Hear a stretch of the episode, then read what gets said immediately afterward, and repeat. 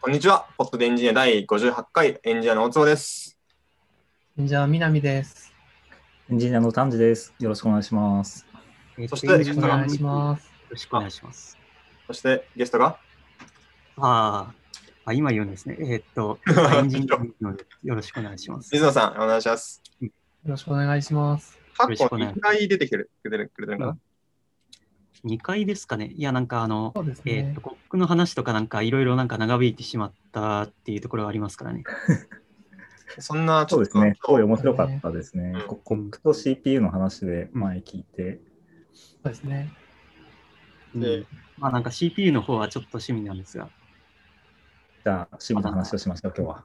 いや、なんか自作 PC とかがなんか好きで、まあなんかいろいろなんか CPU とかのなんか計算機のことになるとちょっとうるさいかなっていう感じですうね。るさい。怖いいいですねそう、自称してるんですね。ちょっとうるさくなってもらおう。そうですね。ニュースサイトとかで、うん NVIDIA が新しい CPU を発表するっていうふうに、うん。そういうニュースああ、らしいですね。いや、なんか僕も詳しくはなんか知らないんですけど、なんか確かなんか NVIDIA, NVIDIA がなんか ARM を買収するっていう話で、なんか ARM のなんか CPU の製品とかを載せて、なんかあの、まあ、NVIDIA のなんか GPU と組み合わせたなんか製品出すとかいう話があるらしいですね。かアームってもう NVIDIA に買われ、え買われた？もう買われたような認識だったけど、何そうなんですね。えーっと、とりあえず買収する気満々で、大手3社が反対を表明みたいなニュースを勝手にしてますね。完了はしてないけどって感じなのかな。うん、でもまあ、今日のニュースは、でもそうですね、ARM ベースの CPU 発表して、なんかデータセンターとかで使うとか、スパコンに使うとか、うん。そうなんかちなみにその発表で NVIDIA の株が 5%, うん5か6%上がっててすごいなっていうふうに思思いました。買ったかああ。それでなんかあの関連してなんかインテルとなんかアムドの株が下がったっていう話を聞いて、そうそうそうアムドの株が下がらないでくれみたいな気持ちですね。そういえばアムドの株買ってる人じゃないんですか？ああ、いや、なんか、えっ、と、買おうと思ったんですけど、なんか、えっ、と、なんか僕がなんか解説した講座のやつでは、なんかあの取り扱ってなかったんですね。残念です、ね。ああ、海外口座だと、海外株だと買えないとかそういうことがあるのかうん。なんかそういうのあるらしい。うんな。なるほど。じゃあね。、買ってなかった。うん。CPU か株のどっちか買いたいって言ってましたね。うん、そうです、はね。はは。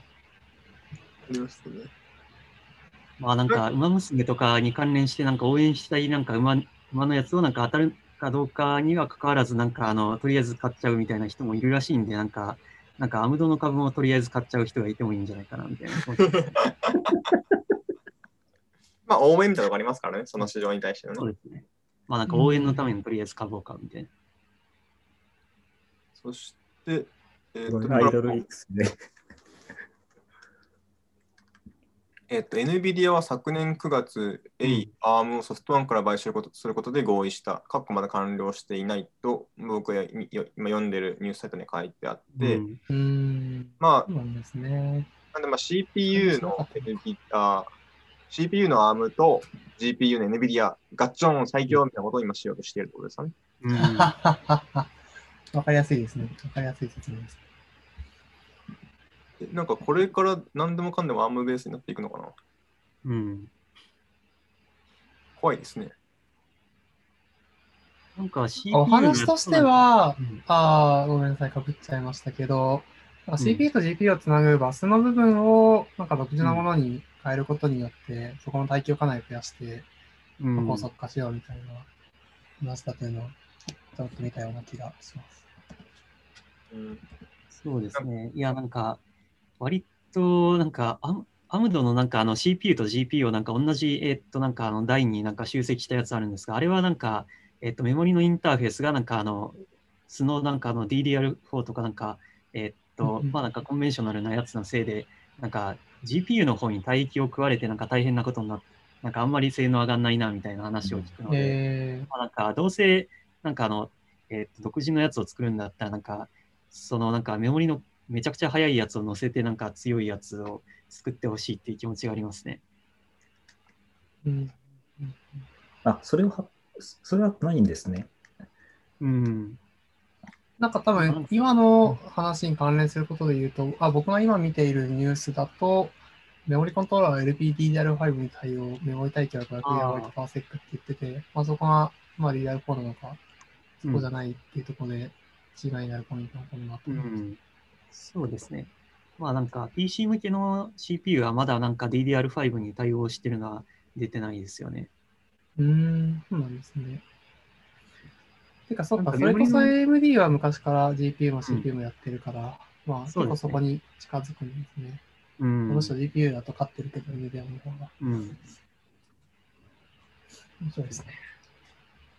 まあなんかメモリの規格で言うと、なんかあの、えっと、グラブとかに積んでるなんか GDDR とかに比べると、なんかあの PC に積んでるやつのなんかあの、えっと、DDR4 とかなんか遅いっていう話があって、あれはなんか DDR4 とかはなんかあの、えっと、なんかか、なんかカートリッジみたいな感じでなんか刺し、なんか刺したり抜いたりできる、なんかユーザーが拡張できるようになんかコネクタでつけてるから、なんかそこの部分でなんかちょっと通信のやつが大変なのかなっていう雰囲気があるので、まあなんかえー全部一つのボードに集積したりするんだったらなんかかなり強いやつ載せてもいいんじゃないかなっていう気持ちはありますね。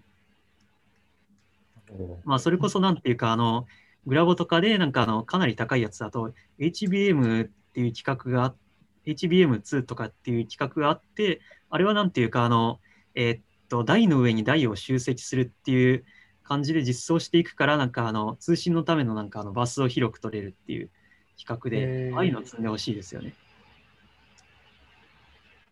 すごい、結構わからない世界ですね。うん こいつデータセンター向けとして作ってるんですね、今こいつは。ああ、データセンター向けなんですね。ニュースの中ではそう言ってますね。うん。グレイス。うん同社としては初になるデータセンター向け CPU。うん。コードネームの由来はコボルの開発者で知られる科学者、グレース・ホッパー氏。うん。なんかシビライゼーション6で出てくるんですけど、なんかなぜか大提督になってるんですよね。そうなんだ。ああ、まあなんかそれはなんかあのグレース・ホッパーってなんかあの海軍の所属なので、あ、そうなんだ。あ、まあでも昔は結構そうだった人多いイメージがあるな。まあなんか軍のなんかソフトウェアを開発するためになんかいろいろなんか、えっと企画、なんか言語を作ったとかなんかそんな感じなんですかね。うんうんうんそんな気がするな。でこれをだからオンラインで ML 回すときとかに有利だよっていう感じの売り方がしたいんですかね。ああ、なるほど。オンラインというかまあデータセンターでガーッと学習するぞっていうときに、うん、どうなんですか、ね。まあ、データセンター向けで作ろうとしているなら、そんな気がしますけどね。なんか自動運転とかにも使われるのかなっていう印象は受けたんですが、ほうほうほう、それはどういう？っていうのもなんていうか、あの、NVIDIA はなんかあの、なんかワンボードのなんかコンピューターで、なんかあの GPU を積んでるやつ、なんかジェットソンとかいうやつを、なんかボードを出していて、なんかそれがなんか確かなんか自動運転とかのアプリケーションとかになんかいいですよあみたいなノリだったと思うんで、まあなんかそれの延長線上でなんかあの自動運転とかに売っていくのかなと思ったんですが、うん、データセンターとかなんですね。そうですね CPU を発表したってうん。言ってますね。なんかジェットソンってなんかいろいろうんこの1枚で、あのじ自動運転うん。とかいろいろできますよっていうんああ、そうですね。だったような気が。じですね。いや、なんか前になんかあのグラボが本当になんかあの、前にっていうか今もなんですけど、なんかグラボが本当になくて、なんかそれで、なんか、マイなんかジェットソンでマイニングできるのかなと思って、計なんか計算能力を調べてみたら、なんか全然儲からないっていうことが判明してしまう悲しい気持ちになりました。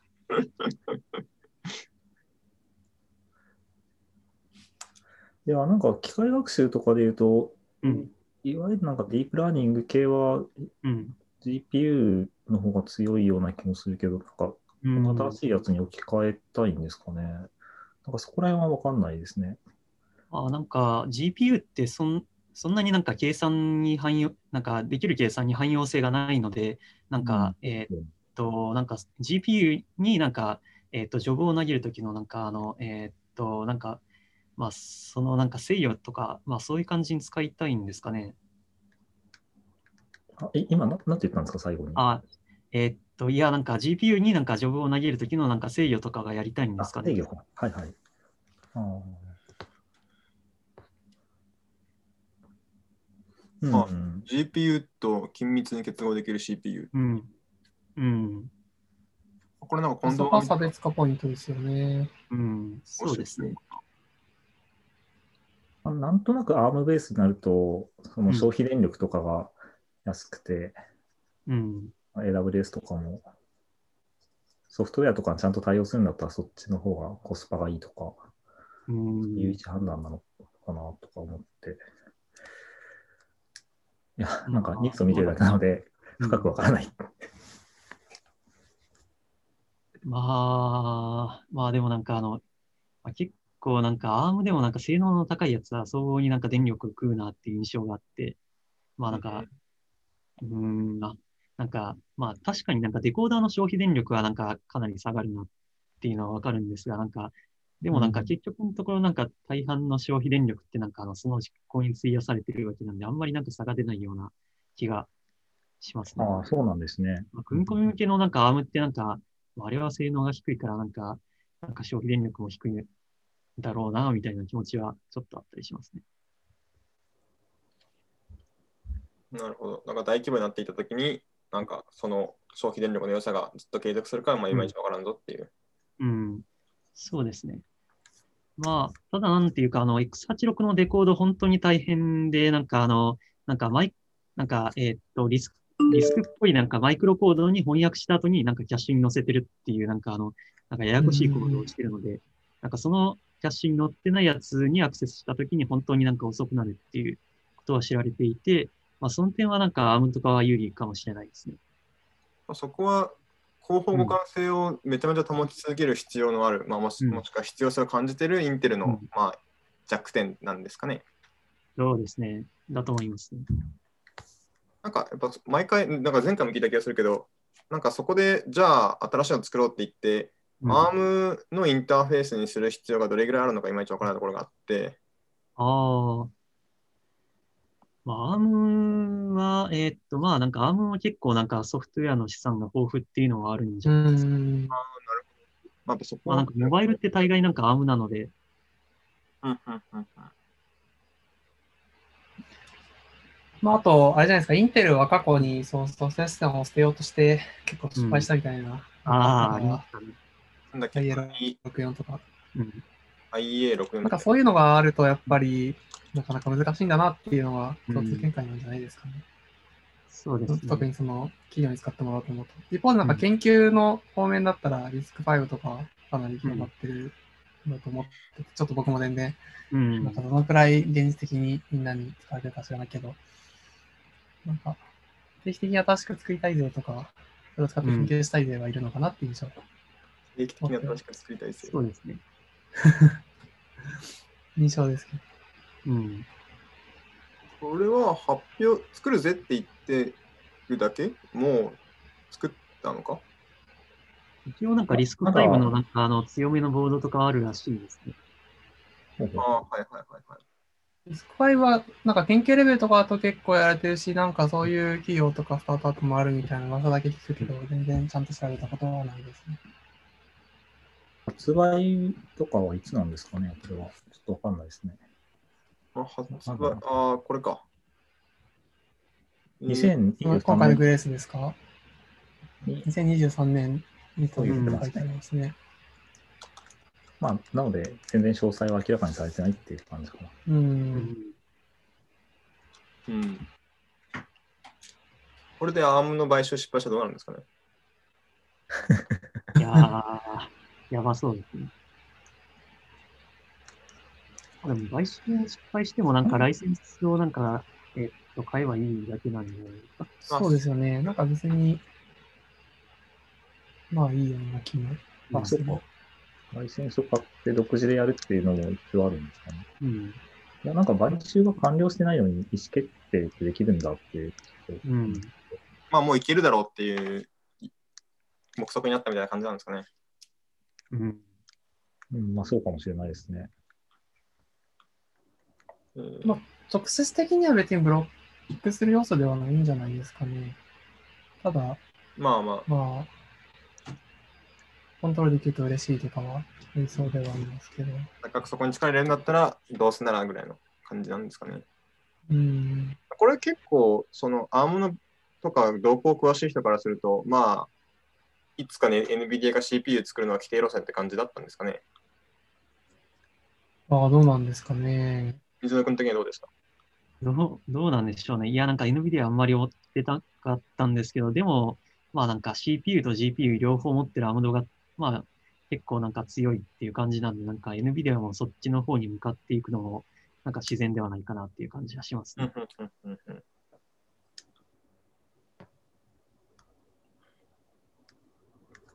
え、ちょっと待って、俺それより今回の発表で対話型 AI フレームワーク JARVIS って気になるんだけど、うん。そんなん出てるんだ。JARVIS って名前、JARVIS あれアイアイアンマンの、あの、音声 AI の名前ですよね。えー、知らなかった。本当に多分アイアンマン好きなんじゃないかな誰かが。ああ、あるかもしれないですね。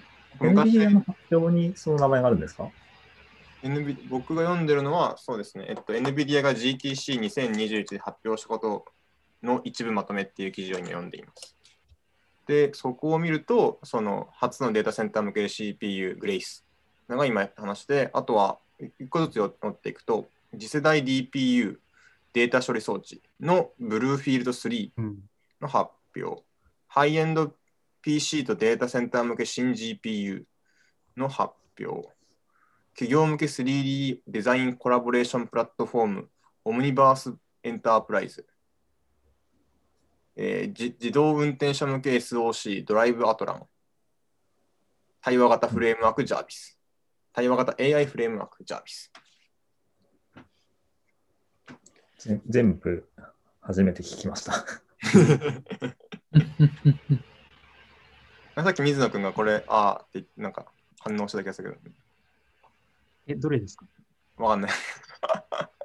DPU って僕初めて聞いたんだけど。あ、データ、なんかデータセンターとかに使う、なんかあのデータをプロセッシングする、なんかい専用のなんかユニットみたいなやつをなんかち、なんか昔なんかちらっと見たような気がしますね。まあ、それ CPU で何何がいけないんだっていう気持ちなんですが。ハードウェアデコーダーみたいなうん、そんな、あれなんですか、ああ、なるほど。ああ、まあそういうのは欲しいかもしれないですね。ことかな。暗号化速度が速くなるとか、まあまあ知らんけど、うん。書いてて。ジャービス気になるんだけど。あ、なんか発対話型 AI フレームワークですか？のすでに発表済みものだものだがって書いてありますね。なんか対話型 AI アプリを作るためのフレームワークうんなんですかね。なんで、君専用の JARVIS を作るぞっていう、そういう、あれかな。うーんなんかその純粋なソフトウェアに聞こえるけど、あんまり NVIDIA はそういうの出すイメージないですね。確かに、そう自動運転とか、そのハードと一緒に、なんだろう、開発キットも売るみたいなそういうイメージがあるけど、あ、じゃあマイクとかあるんですかね、もしかしたら。いや、全然完全に想像で話してるだけだけど。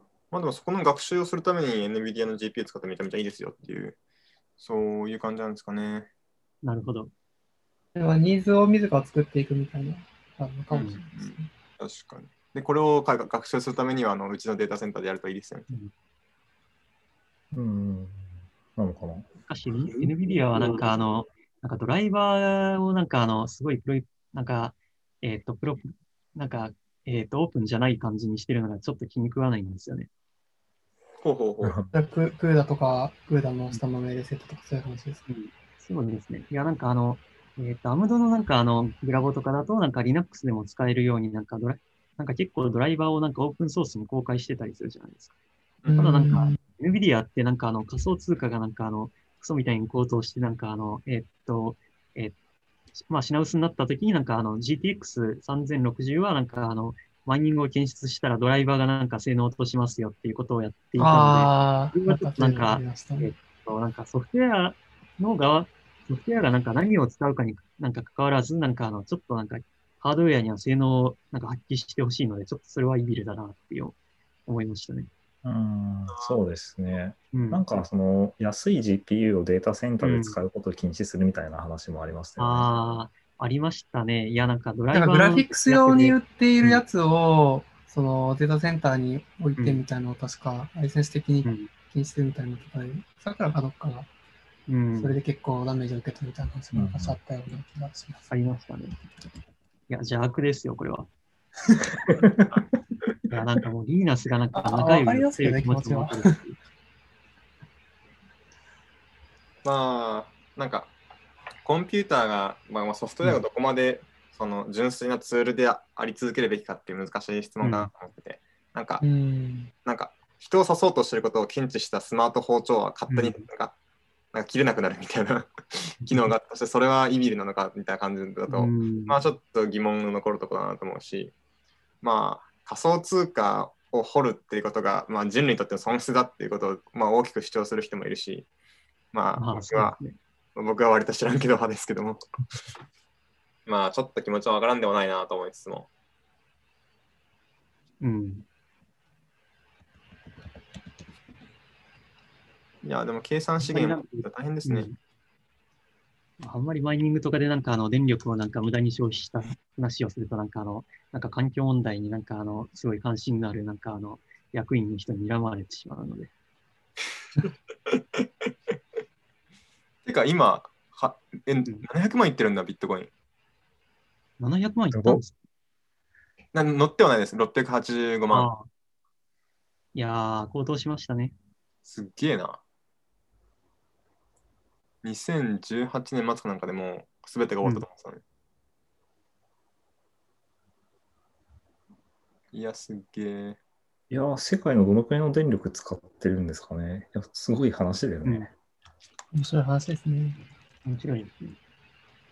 なんか、えっ、と、正月の時になんか、ちょっと、なんか性能がちょっと低い、なんか、アムドの GPU のなんか、グラボを買ったんですが、なんかあれ、なんか、ちょっとなんかグラボがなんか品薄で高騰してたので、なんか、ヤフオクで売ったらなんか倍ぐらいの値段になりましたね。すグラボごいの転売ヤー。いや、転売ヤーじゃないか。いや、転売ではなくて、なんかまあなんか、まあ余ってたのを売ったっていうだけなんですが、まあでもなんか、正直仮想通貨よりもなんかグラボの方が高騰してる感じありますね。で、今って、G、GPU で掘ってペイするんですか？まあ、その、どこの国の電気代でやるかにもよるけど。えーっと、なんかあの、日本の電気代でも確かなんかあの、CPU で掘ってさえなんか半分ぐらいペイしますね、あれは。半分ぐらいペイするっていうのは、消費電力の倍ぐらいはなんかもらえるので、なんか、まああ、、そうなんだ。一応収益は出ますね。へえ。結構出ますね、ワイヤー。うん。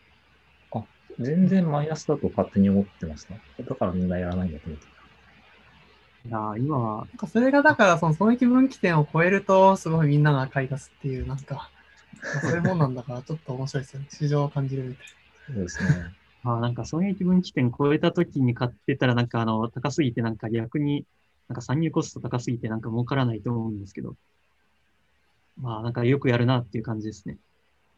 今、ビットコインは、うん。えー約さ130テラワット時のエネルギーを消費していると予想されており、世界の消費電力の0.6%に相当するって書いてありますね。うん。すごい。ん。楽ですね。あー1 0.6%が無駄な、無駄なというか計算に使われてるんだ。あとなんかそれが増えていきそうなのもちょっと、怖いですよそうね。ですね。まあでも、YouTube でくだくだらない動画見るのも無駄な電力なのかもしれないですけどね。あそう まあ、そうなんですかね。あと、まあ、その、人類、うん、あ、どうぞ。なんかそのドルだったり円だったりのこう信用を担保するために使われてる資源もあるってことを考えると、うん。まあ、ビットコインがそれだけでやっていってくれるんだったら、まあ、それでも話もあるかなっていう気がしますね。まあでも最近なんかマイニングしないあのコインが増えてますよね。えー、あ、そうなんですね。ねイーサリアムとかはうんなんか移行しようっていうふうにしてるし、うん。なるほど。持ってる人たちだけで合意性でうん。ブロックを作っていくっていうシステム。うん。多分そのエネルギー効率が悪くて地球にダメージを与えてるっていううんので、まあ少しずつ変わってるなって思うんですけど。そうですね。はい。今日は何の話をしたんでしたっけ？えー、えー、NVIDIA の CPU の話だった気がしたんですが、まあ USB の話をしていたら GP の話をして、GP の話をしていたらビットコインの話をしていた？話をした いいです。なんか NVIDIA なんか一昔前に謎の会社とか言われたことありましたけど、はははあありましたあ、でも謎なんですかね。もう今はもう2017年だったのがあれは謎の会社って言われたのは。うん。なんか会社の人と話したときに、なんか NVIDIA ってもうそれこそ5年ぐらい前からエンジニアエンジニアはみんな知ってる会社だったうんが、その、まあ一般的にはそこまで知られてるわけじゃなかったと。っていうタイミングで株を買っていればですよって話があって、えっとそのあ時、でなんか大抵のやつそうなりますそうよなんですけど、なんかまあまあまあ、たられば言えばね。あの一般には知られていない、うん。あのしかしエンジニアとにだったら常識だよねっていう、これからのうちのところを買っておけば、みんな幸せっていう。うん。ことないかなって。でも、でも、いう話をして、うんだから5年前に、5年後の自分にこの、まあだから5年前、2016年の自分に、んもう今の僕が、今 NVIDIA の株買っとけめっちゃ上がるからって言ったら、多分信じると思うんですよ。確かにそうかもああ、なるほど。なんかそれぐらいのか、かもうなんか、うんそのまあ、例えば5年前の自分にビットコインめっちゃ上がるから買っとけって言われたら、本当かなって結構思ったんじゃないかと思うけど、まあ NVIDIA は信じたわと思って。なんか、じゃあなんか、まあタイムスリップしたときはなんかスポーツ年間的なやつを持っていかないといけないですね。そうですね。ああ、バックトゥザフューチャーの話か。ああ、はい。わかんなかっ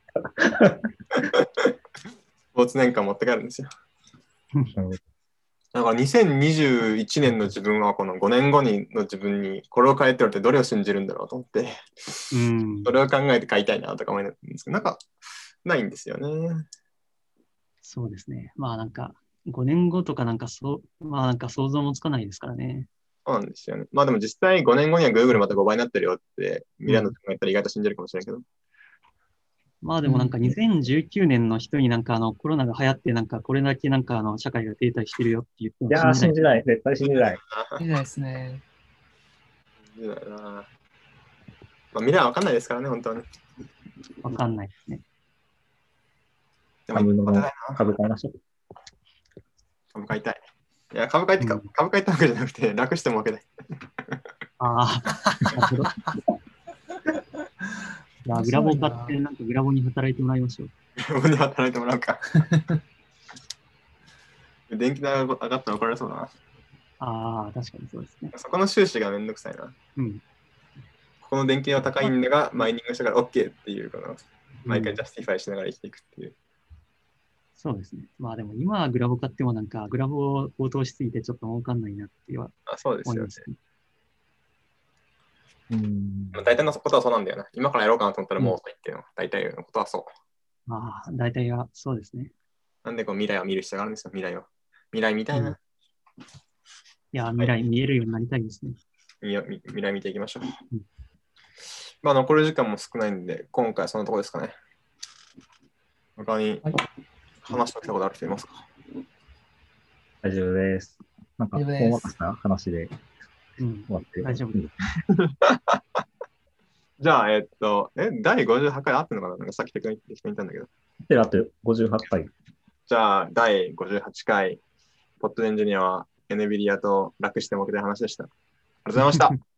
ありがとうございましたありがとうございました。